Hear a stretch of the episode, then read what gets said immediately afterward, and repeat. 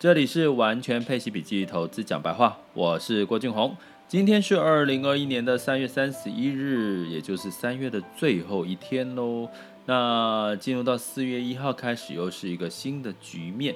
同时呢，四月一号开始的时候，大家记得有一件事情，可能让很多的上班族也要开始有一点心疼呢，就是呃，那个要付出一点税了哈。那如果你有退税的机会呢，那就记得要提早申报吼，因为提早申报，你可以提早在七月就可以退税。那五月份的报税有没有什么一些比较好的利多呢？我们可能之后再 P 一集来讲吼。那只是先提醒大家哈，五月一号开始，请大家把所有的单据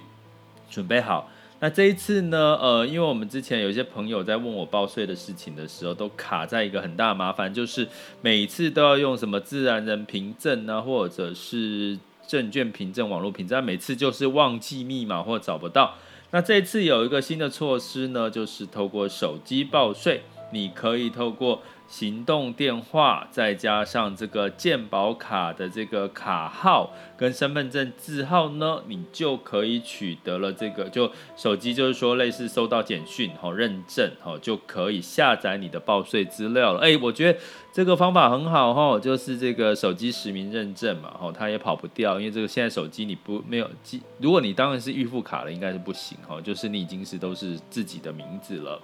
所以呢，你可以如果今年还在伤脑筋要去跑一趟这个国税局，或者是用这个这个自然人凭证哦，找不到的哦，这今这一次呢，你就不用麻烦了，用手机加健保卡卡号加身份证字号就可以报税，网络报税、手机报税哦，还可以加一个手机报税，所以呢，节省大家很多时间哈，不要。听了听到了，那就不要再再再多跑一趟了哈。就是一方面，外面天气很热哎，五月份应该很热哈。现在已经开始感受到一点热度了哈。哎，那另外呢，一个在报税的一个这个好处就是说，因为疫情的关系，你可能缴税手头不方便呢，可以向国税局国税局申请呢。延期一年报税哈，比如说你今年要缴两三万，你手头不方便，跟国税局申请一下，我要一年延期一年报税，那也不错啊。你就这一年哈，你这一年去做一些赚取一些利息钱也不错了哈。那但是你就是衡量一下。那分期哦，还你如果手头不方便，还可以分期跟国税局申请哦，不是跟信用卡申请哦，是只跟国税局申请。也就是说，你可以分最高三年，也就是分三十六期。比如说你要缴三万六，你每个月只要缴一千块，而且不用利息哈。那不是跟信用卡，因为信用卡分期通常都要收你手续费，而且都通常都是分个六期、十二期就差不多了哈。这个是国税局的德政哈。所以呢，这件事情就很重要。那提醒大家，在报税之前把单据收集好哈。什么单据？就是你下载不了的单据。那什么是下载得了？像现在医疗费用是下载得了哈啊。然后像保险呐、啊，像这个房产的这个利息支出，这些是薪资所得或者是证券交易的这个股利所得，基本上都是可以下载得到。那记得提醒大家一件事情，很多人都会忽略，其实。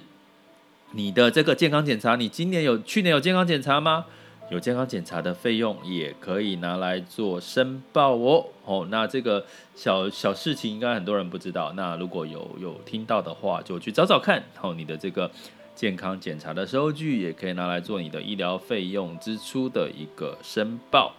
提供给各位参考。那刚刚有提到这个天气开始变热了，对不对？那变热呢，其实大家应该。其实我我最近在看夏天的衣服吼，我都会去找那个机能的衣服。什么叫机能的衣服？也就是说，呃，像那个全棉的，大家知道，其实全棉的会吸汗，可是它排不出去。像我们要吸汗、要排汗、要通风透气吼。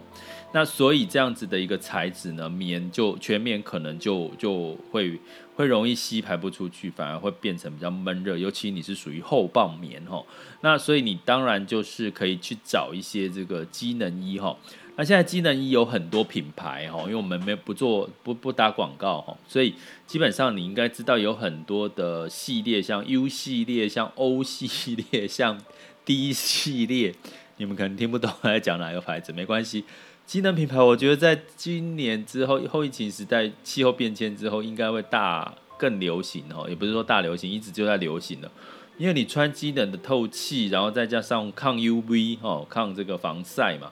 然后又这个排汗，其实这真的是走在路上会轻松很多，包含衣服、裤子，还有凉感哦，包含像像我自己在这个在那个 I I K 店呢去买了这个。买了这个就是凉感的这个枕头套，哎，才很便宜耶，才一百多块钱。大家可以去 IK 哦，IKEA 哦这样的店呢，你去看这种很便宜的这个凉感枕头套啊，凉感的这个呃这个这个什么呃床垫呐、或者是这个棉被套，哎，其实真的哎，其实那个凉感真的会会让你躺起来就凉很多哦，大家真的可以参考一下。我觉得这个机能机，我刚刚讲机能的目的是什么？夏天到了之外，还有一个重点就是接下来的这个消费哈，因为疫情的关系呢，其实根据美国的统计，其实在辉瑞疫苗跟这个莫德纳，就是莫德纳疫苗，其实它的施打两剂的已经高达两成了，然后它同时又有这个呃所谓的这个呃九成以上的这个成效哦，施打的这个防防避率哈。那所以从这边来看的话，其实我一直有跟各位提过六七成，其实这也是我们的陈时中部长讲，至少要六成以上才可以开放嘛，哈。所以你会看到，其实美国很快，哈，它现在的速度其实是相当快了，哈。那这个情况之下呢，就会带动什么？像我们最近看到媒体的消息，就是开始呢，比如说租出业、租车业者、旅游业开始动起来了，那台湾也开始这个旅游泡泡之类的，哦，你会发现。消费相关的一些话题肯定会热哈。那最近从接下来大家要关注的是什么？除了消费这个话题，因为疫情疫苗施打率的关系，另外一个就是汇率哈。汇率应该会是最近一个很重要的一个指标跟干扰因素哈。比如说美元升值的时候，像呃昨天有一个朋友他贴给我一个报道，就是关于诶有一篇文章说诶这个要看好能源呐、原物料哦，因为整体的通膨跟美债殖利率的关系。当然，如果你一直持续每天有在听我的 podcast 的话，或者是呃我在社团或者是在粉专贴出来的消息，你应该都已经觉得这个消息已经是过去式了。也就是说，原料。当然，通膨、美债殖率已经钝化了嘛，已经稍微过去了哈。那接下来带动的是美元的一个上涨。那美元上涨会到底会助长原物料的价格，还是会压抑原物料的价格呢？大家来思考一下。其实我也在网校，其实我也都提过了啦哈，就是其实美元涨，因为其实国际的原物料都是用这个美元计价嘛。那美元涨，那基本上你的用美元买买。买原物料、买油、买黄金，那就会变便宜哈。所以其实美元某种程度是有点稍微会抑制这个呃原物料的价格。所以你看到最近的这个呃油价跟这个原物料矿业相关的标的呢，其实表现的就会比较呃那么比较低迷一点哈，没有像这个通膨一样就是持续的涨给大家看。那举个例，像现在的布兰特原油在昨天又下跌一点九二九 percent。来到六十四点一四哈，所以呢，基本上在这个情况之下，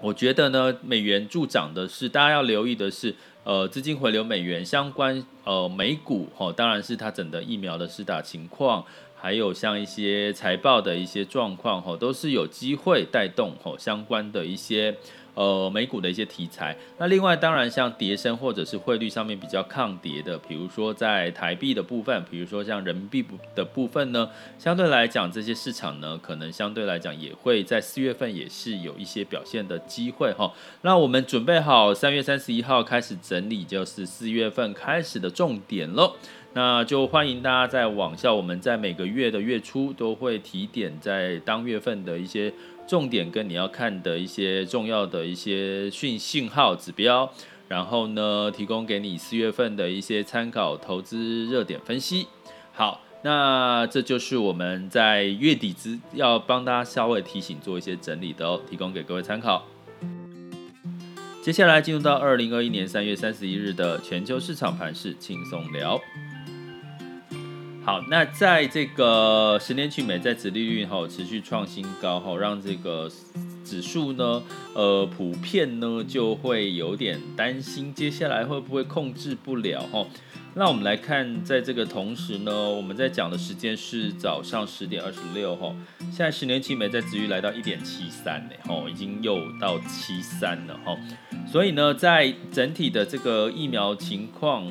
好，然后又要。呃，拜登要大幅度的这个实施这个通过基础建设的投资方案嘛，哈，所以这种种的不同的因素的情况下，干扰因素，所以道琼小跌了零点三一，S&P 五百小跌零点二四，纳斯达克小跌零点一一。但是呢，其中的一些个股哈，比如说像特斯拉是上涨的哈，所以有时候现在指数，如果你是投指数投资者，可能最近的表现会让你觉得没有什么期待的。可是呢，如果你看个股的部分，或者是不同的产业主题，反而是有一些。可以呃，可反而有一些上涨的一些空间哈，所以这个时候呢，如果你说跟指数、跟个股、跟产业来看，你可能是着重四月份开始是着重挑这个产业哈，而而不是挑指数哈，可以用这样的概念去执行。欧股的部分呢，目前在泛欧六百是上涨零点七一哈，四大指数都上涨。那原因是哈，整体的欧洲其实它的我已经跟各位提过，如果你有来网校上课哈。你会，我有跟各位讲，其实欧洲的这个经济数据是大幅度的超乎预期的一个成长，吼，